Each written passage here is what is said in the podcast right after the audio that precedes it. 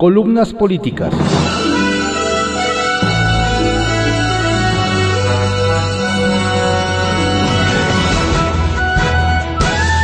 Continuamos con la audiosíntesis informativa de Adrián Ojeda Román, correspondiente a hoy martes 22 de diciembre de 2020. Vamos con algunas columnas políticas que se publican en periódicos de circulación nacional. Jaque Mate, por Sergio Sarmiento, que se publica en el periódico Reforma. Capitalismo militar. No es lo que se esperaría de un gobierno de izquierda y mucho menos de uno liberal. El presidente Andrés Manuel López Obrador ha anunciado que dará a las Fuerzas Armadas el control de los tramos del tren Maya de Tulum a Palenque, así como los aeropuertos de Santa Lucía, Chetumal, Palenque y Tulum. Las utilidades, si las hay, no pasarían a las arcas del Estado mexicano, como establece la ley para las paraestatales, sino a los sistemas de pensión de los militares. Si China y otros países autoritarios han tratado de impulsar un capitalismo de Estado, la cuarta transformación ofrece en cambio un capitalismo militar. El presidente afirma que estas medidas es necesaria porque tenemos que proteger esta obra para que no haya la tentación de privatizarla y qué mejor que dejárselas a las Fuerzas Armadas y que tengan como propósito el financiar las pensiones de marinos y soldados. Según el presidente, el segundo propósito para entregar el tren y los aeropuertos a las Fuerzas Armadas es que debemos garantizar la seguridad en la región. No parece lógica, sin embargo, la afirmación de que dar el control de empresas de transporte a mandos militares mejorará la seguridad en algún lugar de la República. La responsabilidad fundamental de las Fuerzas Armadas en cualquier país es cuidar la seguridad nacional, la cual es distinta de la seguridad pública, que debe ser garantizada por las policías preventivas. Dar a los soldados y marinos tareas de construcción y administración de infraestructura no hará más que distraerlos de una función esencial. Por eso, en los países democráticos no se les encargan estas responsabilidades. El problema es que el gobierno de México no quiere inspirarse en experiencias de los países democráticos, sino en los autoritarios. China es el ejemplo de un país en el que las Fuerzas Armadas tienen control o injerencia en empresas, aunque su gobierno lo niega o busca ocultarlo, porque entiende que no es correcto.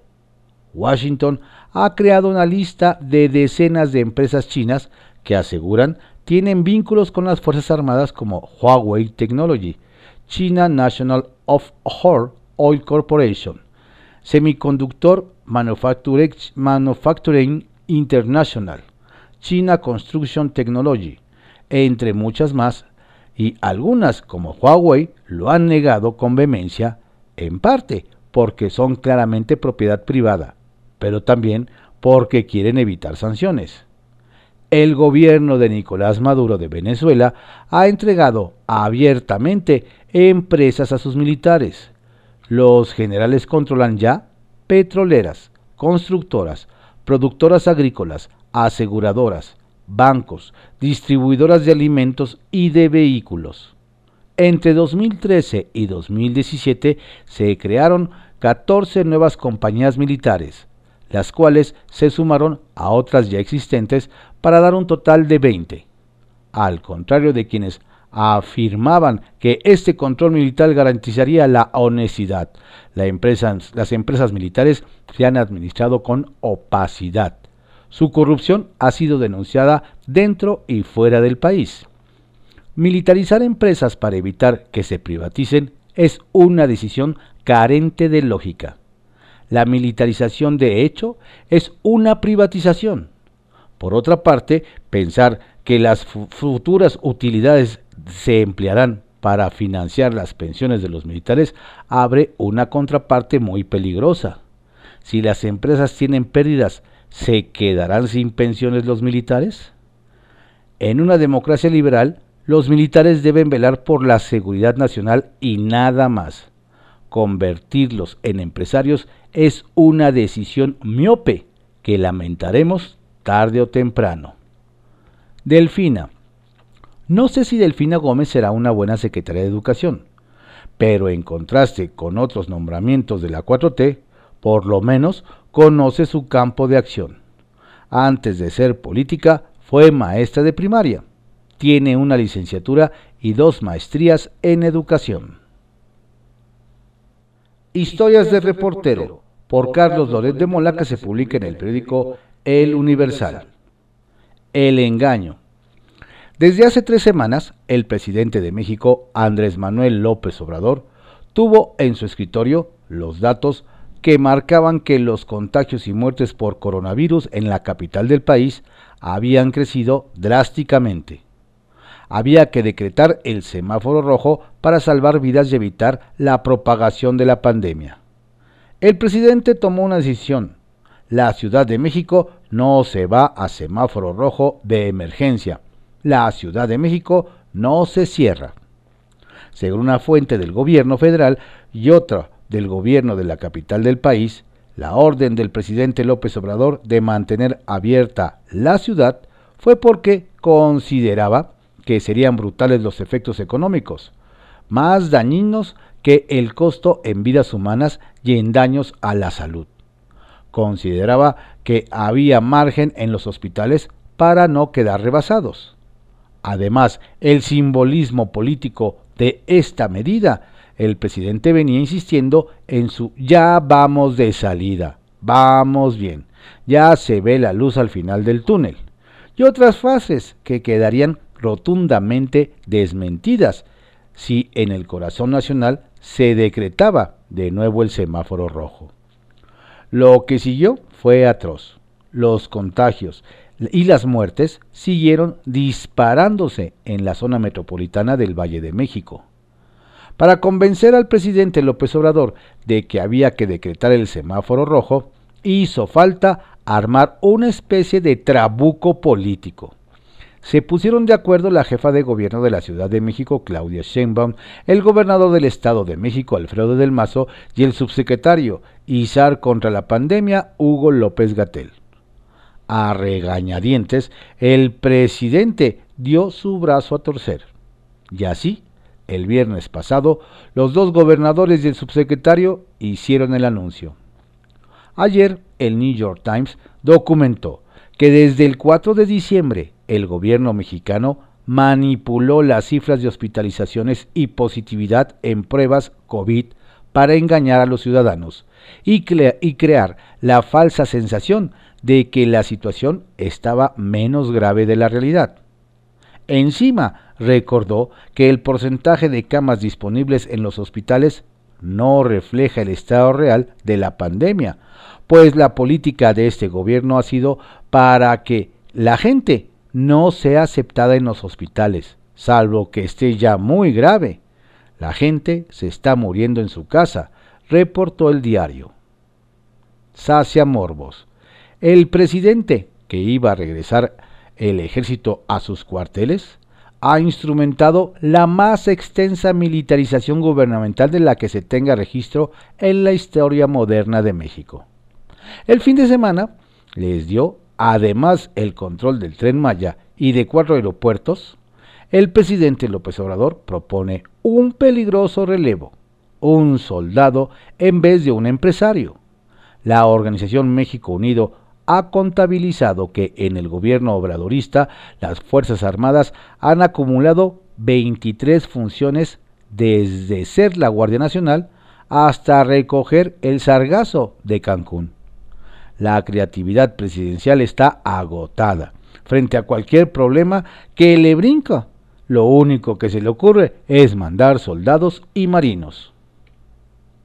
Sextante por Federico Reyes Heroles que se publica en el periódico Excelsior. Una palabra.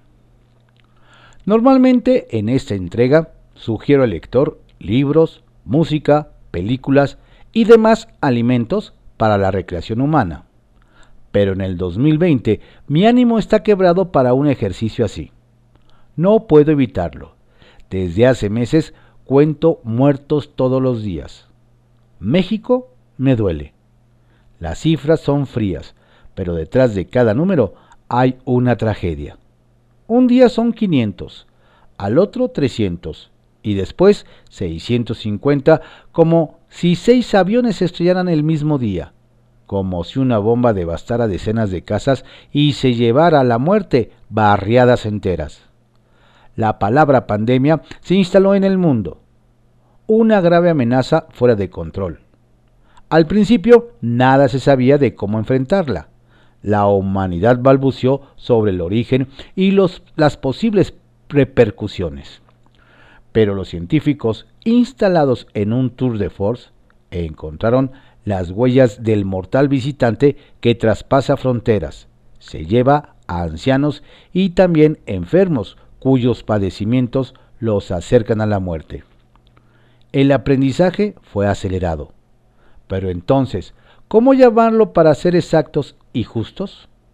La COVID es un horror, pero no es una tragedia, pues no hay un destino escrito, una fatalidad invencible. Con rapidez, la ciencia advirtió sobre la transmisión y las precauciones más evidentes. Cubrebocas, distanciamiento, aerosoles, no a las aglomeraciones. Países ricos lo hicieron muy mal y varios países pobres fueron exitosos. El virus nos pone a prueba a todos, gobiernos y ciudadanos. Envalentonados frente a un reto espeluznante, la vida siempre es reto. Algunos los decidieron.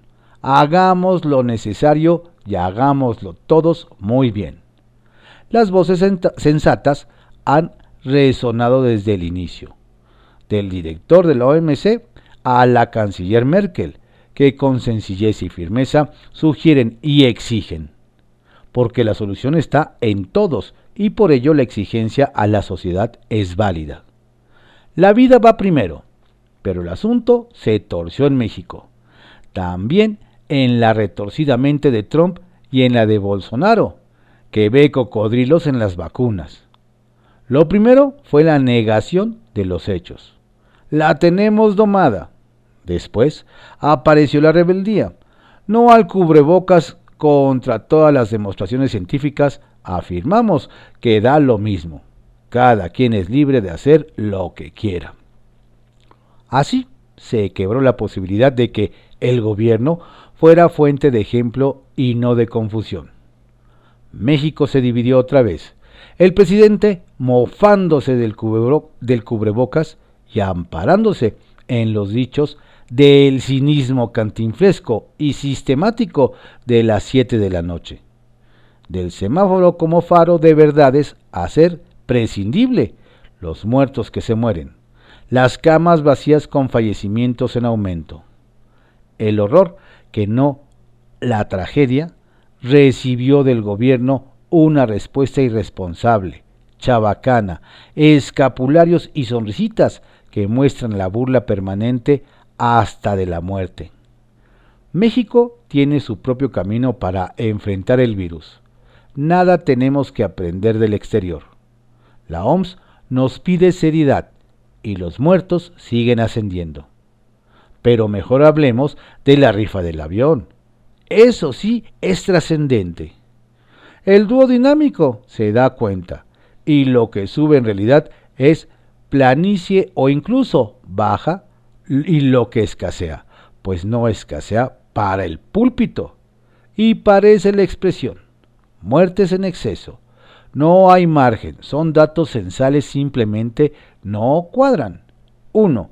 Los decesos esperables de acuerdo a todas tendencias. 2. Los muertos oficiales por COVID. Muchos otros decenas o cientos de miles que no acaban. ¿Y ahora qué hacemos? ¿Cómo reaccionar? Si antes el horror hubiera actuado con sensatez, no es mucho pedir, si hubieran afectado, acatado paso a paso las distintas medidas sugeridas poniendo el ejemplo, uno sentiría congoja por los difíciles momentos que le tocaron a la actual administración. Pero es imposible tener ese sentimiento porque se burlaron de todos, de la OMS, de los servicios de salud, de médicos notables y exsecretarios destacadísimos. no hicieron caso más que de su soberbia. Hasta la Iglesia Católica supo coordinarse bien con las autoridades locales para frenar los riesgos de la pasión religiosa. Una palabra, exceso, exige responsables. Café Político, por José Fonseca, que se publica en el periódico El Economista. CEP, ¿salvará la generación perdida? Cuando se reacciona al bote pronto, se arriesga uno a equivocarse. Eso ocurrió con tantos que criticaron acremente la designación de la maestra Delfina Gómez como titular de la SEP en lugar de Esteban Moctezuma. David Calderón, ejecutivo de Mexicanos Primero, le dio el beneficio de la duda al opinar en fórmula en el espacio de Eduardo Ruiz Gili. Le reconoció experiencia, preparación y carácter práctico que nunca sobra. Todos los especialistas auguran saldo negativo y al prolongado periodo de educación a distancia. Educativamente podríamos perder una generación, dicen. ¿Podrá la maestra Delfina rescatar a esta generación de niños y jóvenes de México? Vacunas. Palacio no tolera quedar mal. Se ha dado a conocer un detallado programa para la distribución de medicamentos. 128 páginas afirman, tarea que coordinará la paraestatal Birmex, aunque falta mucho para tenerlos, porque la ONU aún no los adquiere. Más urgente será el plan para distribuir la vacuna de Pfizer contratada por el gobierno de la República y cuyo atraso no ha podido explicar ni en la Cancillería ni en las autoridades de salud. Más les vale apurarse, pues ya ayer en la mañanera, el hablar de la vacuna que no llega, el presidente Andrés Manuel López Obrador martilló impaciente en el podio y dijo que hay contratos firmados y las vacunas deben estar aquí antes de fin de año. Seguridad, como el águila mocha de Fox.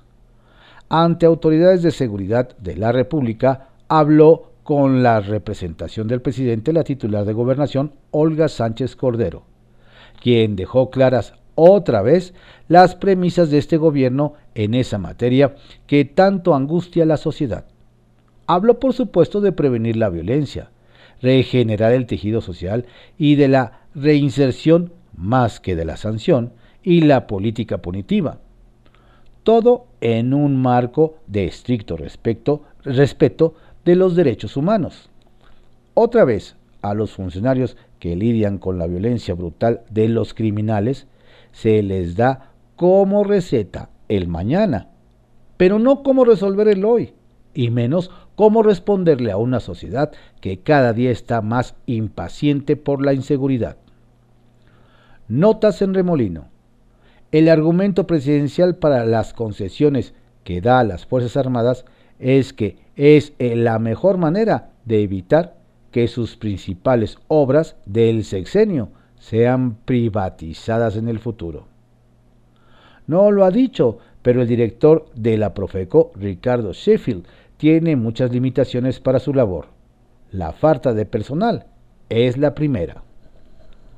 A propósito del sector salud, ¿alguien sabía si este año hubo campaña nacional de vacunación? al alcalde de Ciudad del Carmen, Pablo Gutiérrez, le pasó lo mismo que a su santo patrono Saulo de Tarso. Él es panista, pero en el camino ha visto la luz. Ayer anunció que se pasa morena y respalda la candidatura de Laida Sansores.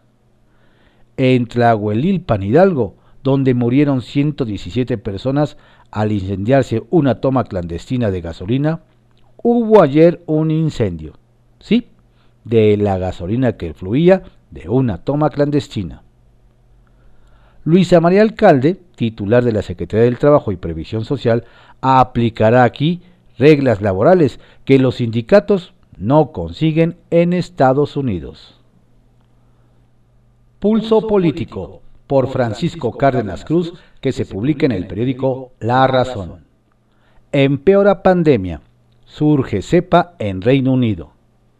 Mientras que la pandemia por COVID-19 se extiende, agrava, cobra más víctimas, alarma y amenaza convertirse en una catástrofe no solamente en la Ciudad de México, sino en algunas del interior de la República por la saturación hospitalaria, en espera de vacunas que se anuncian, no llegan y que de todas formas no serán la solución que las autoridades esperan, en el Reino Unido surge una nueva cepa del mortal virus que obligó a la cancelación de vuelos a Londres de varias naciones vecinas y aún distantes. Lo peor es que, igual a la pasividad que el gobierno de México mantuvo cuando surgieron los primeros casos de coronavirus en China, que se propagaron al resto del mundo, ahora, ante el surgimiento de ese nuevo y letal brote, el fin de semana arribaron varios vuelos de Londres a la Ciudad de México y algunos destinos turísticos del país, sin que se tomaran las debidas medidas sanitarias correspondientes, lo que ha generado temor. De esto y aquello, aun cuando seguramente el beneplácito del gobierno de Estados Unidos a Esteban Moctezuma Barragán como nuevo embajador de México va a tardar como la felicitación al nuevo presidente de ese país, Joe Biden, por parte de su homólogo López Obrador, este ya anunció ayer el nombramiento de Delfina Gómez como nueva titular de la Secretaría de Educación Pública.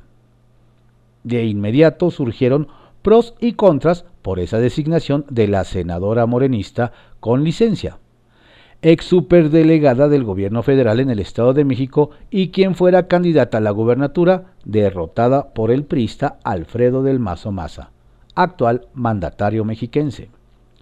Dirigentes y legisladores de partidos políticos de oposición y algunos representantes de organizaciones del sector educativo coincidieron en señalar que esa designación confirma que aún sin más experiencia que impartir clases en escuelas de nivel primaria y solo por la cercanía, relación política y personal con el presidente, se le encarga la titularidad de la SEP. Por cierto, que el Senado de la República sigue convertido en plataforma de lanzamiento de candidatos de Morena a gobernadores en varios de los 15 estados en los que habrá elecciones el año que entra. Ahora fue Miguel Ángel Navarro, presidente de la Comisión de Salud en la sede del Paseo de la Reforma que contendrá por la de Nayarit. Resueltas de antemano las supuestas encuestas en los procesos internos de Morena para postular candidatos a gobernadores genera más y más inconformidades entre militantes y en algunos casos obliga a que se pospongan las postulaciones en estados como en Guerrero, en donde se busca imponer a toda costa a Pablo Amílcar Sandoval, hermano de la secretaria de la Función Pública. Razones y Pasiones, por Elisa Alanís, que se publica en el periódico Milenio. Delfina Gómez, un cambio en la SEP. El brote clasista en contra de Delfina Gómez es reprobable.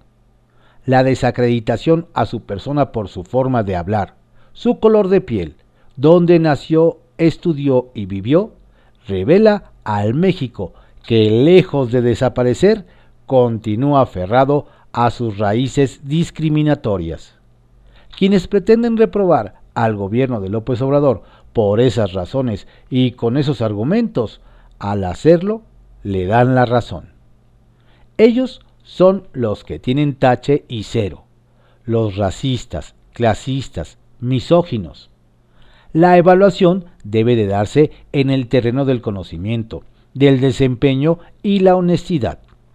Delfina será la próxima secretaria de Educación Pública en sustitución de Esteban Moctezuma es menos idónea que él? ¿Todos los anteriores son mejores? Por supuesto, la vara alta la colocan las figuras como José Vasconcelos y Torres Bodet. Pero también han llegado impresentables. El anterior secretario, Moctezuma, es una gente amable y preparada. Sin embargo, el puesto que lo marca, por su impulso y duración, fue el de empleado de Salinas Pliego. La mayor experiencia de Delfina Gómez durante décadas fue como docente. Ya en su paso como servidora pública en el Estado de México, perteneció al grupo de Higinio Martínez. En el mejor panorama, Gómez aportará sus años de vivencia cotidiana para centrarse en los contenidos, la enseñanza y la manera de comenzar a sacar del hoyo, del hoyo profundo a millones de estudiantes. En el peor, se convertirá en un vehículo más de los intereses que ven a la SEP como un botín político y económico. Manuel Gilantón, experto en el tema, señaló que la maestra Delfina no es garantía, pero sí una posibilidad de otra mirada y rumbo. Ojalá, ojalá. Aquí entre nos. Felipe Calderón sacó a las Fuerzas Armadas de sus cuarteles. Peña Nieto los dejó ser. Y Andrés Manuel les entregó no solo la seguridad pública, sino tareas claves y de cuantiosos recursos. El pacto castrense quedó sellado con liberación del general Cienfuegos en Estados Unidos para, se supone, ser juzgado en México por sus posibles vínculos con el narco. Coincido con la diputada Tagle. Que el poder civil ceda fuerza a la militar es algo que lamentaremos todos. Y es que ni hablar, digan lo que digan, la militarización en la 4T va. Alajero, por Marta Naya, que se publica en el periódico El Heraldo de México. Delfina no entusiasma. No, las redes no se desbordaron con el nombramiento de Delfina Gómez Álvarez como secretaria de Educación Pública. No, tampoco las reacciones cayeron en cascada en los portales de los diarios, ni los noticieros dieron rienda suelta a comentarios por dicha designación. Apenas, digamos, se cumplió con la formalidad de medio informar del asunto y ya. ¿Por qué tal falta de entusiasmo o de desdén hacia quien va a ocupar una de las sillas más importantes del gabinete? Bueno, quizá porque este gabinete cada vez pesa menos, porque sus funcionarios apenas se asoman la cabeza y porque sus funciones parecen cada vez menores ante la omnipresencia presidencial, o bien porque sus nombres poco dicen. Y si algo manifiestan, no es precisamente muy lucidor que digamos. ¿Y para qué reprochar y seguirse confrontando día con día con el presidente, si a fin de cuentas no hace caso? Las razones son indistintas. El caso es que el nombramiento de la maestra Delfina, senadora con licencia y delegada federal del programa del bienestar en el Estado de México, produjo más escepticismo que entusiasmo. Y es que su nombre no hay que olvidarlo, no solo está ligado al del cacique de Texcoco, el senador Higinio Martínez, sino al de la maestra Elba Ester Gordillo. En 2017, como candidata a gobernadora del Estado de México, Delfina fue apoyada por los elvistas Fernando González, yerno y operador político de la maestra, y Rafael Ochoa, exsecretario del CENTE. Hace tres años ambos hicieron pública su filiación a la candidatura de la profesora mexiquense. ¿Va hoy su recompensa? Por lo pronto, el Sindicato Nacional de Trabajadores de la Educación, CENTE, y su secretario general, Alfonso Cepeda Salas, celebraron el nombramiento de Delfina Gómez y reconocieron en ella su formación docente y conocimiento del sistema educativo. Horacio Duarte, actual titular de aduanas y otro mexiquense que ha sido muy cercano a Delfina, fue de los pocos entusiastas que apareció ayer por las redes para felicitar a la expresidenta municipal de Texcoco, recordando que fue él quien integró a la licenciada en Educación Básica por la Universidad Pedagógica Nacional con dos maestrías, una en Pedagogía y otra en Educación con especialidad en Administración de instituciones educativas al proyecto de Morena. Y Esteban Moctezuma, secretario saliente, que hace maletas para la Embajada de México en Washington, indicó por su parte que en las próximas semanas trabajarán de manera conjunta para una transición ordenada y transparente, de la CEP. Gemas, obsequio de Claudia Sheinbaum. Hoy por la tarde nos estarán informando el día que ya llegan las primeras vacunas y cómo será su proceso de distribución, y también cómo entra a todo el país. La divisa del poder, por Adrián Trejo, que se publica en el periódico 24 horas. Cierra Unión Europea espacio aéreo por mutación. Y México lo piensa. Casi todos los países de Europa y Sudamérica prohibieron los vuelos desde y hacia Reino Unido por la aparición de una mutación del virus SARS-CoV-2. En México lo seguimos pensando. El domingo por la noche aterrizó en el aeropuerto de la Ciudad de México un vuelo procedente de Londres. Los pasajeros desembarcaron como si nada, sin que hubiera un protocolo sanitario, y se fueron a sus casas a pesar de que el propio gobierno inglés había alertado 48 horas antes de la mutación del virus. Se le preguntó el mismo domingo por la tarde al doctor José Luis Alomía, director general de epidemiología de la Secretaría de Salud, si México estaba tomando previsiones. El funcionario dijo que no estaba demostrado que la mutación del virus fuera más mortal y que en todo caso el gobierno mexicano seguía pendiente de las resoluciones de la Organización Mundial de la Salud. Efectivamente, el nuevo virus no es más mortífero, pero sí tiene mayor ritmo de transmisión, es decir, es 70% más fácil de contraer. Esa información es la que tienen los países de la Unión Europea y los países de Sudamérica les fue suficiente para decretar el cierre de sus espacios aéreos a vuelos procedentes del Reino Unido. Se llama precaución, dicen. Otra ex superdelegada ganó la encuesta fantasma que dice Morena que hace para escoger los candidatos a gobernador. Se trata de Indira Vizcaíno, hasta hace poco superdelegada en Colima.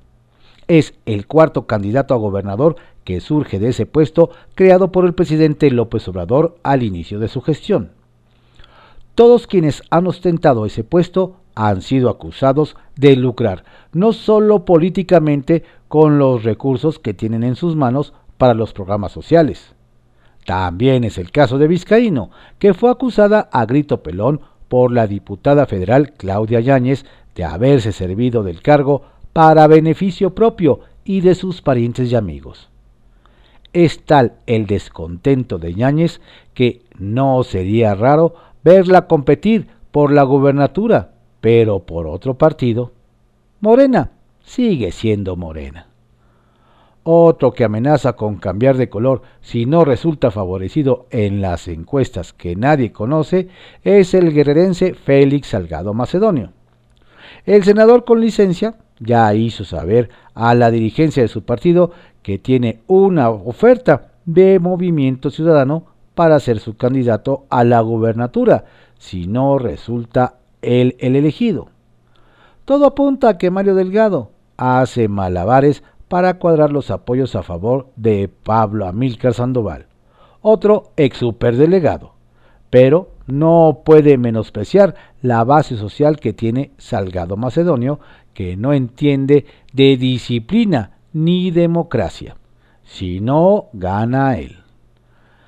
A pesar del feo que le hizo Morena, el diputado federal Ricardo Gallardo sigue haciendo campaña por la gobernatura de San Luis Potosí bajo la bandera del verde ecologista. A esta campaña se han sumado el Partido del Trabajo y Nueva Alianza, otro, otrora aliados del partido del presidente López Obrador. El fin de semana se publicó una encuesta en la entidad, en la que Gallardo encabeza la intención del voto, seguido del senador panista Marco Gama Basarte, por encima del exalcalde Javier Nava. Nava se adelantó a los tiempos, lo que provocó el enojo de los priistas del Estado con quienes el PAN negociaban una alianza.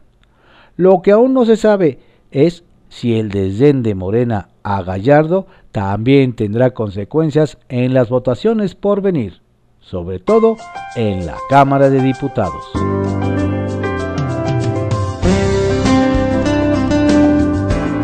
Estas fueron algunas columnas políticas que se publican en diarios de circulación nacional en la audiosíntesis informativa de Adrián Ojeda Román, correspondiente a hoy martes 22 de diciembre de 2020.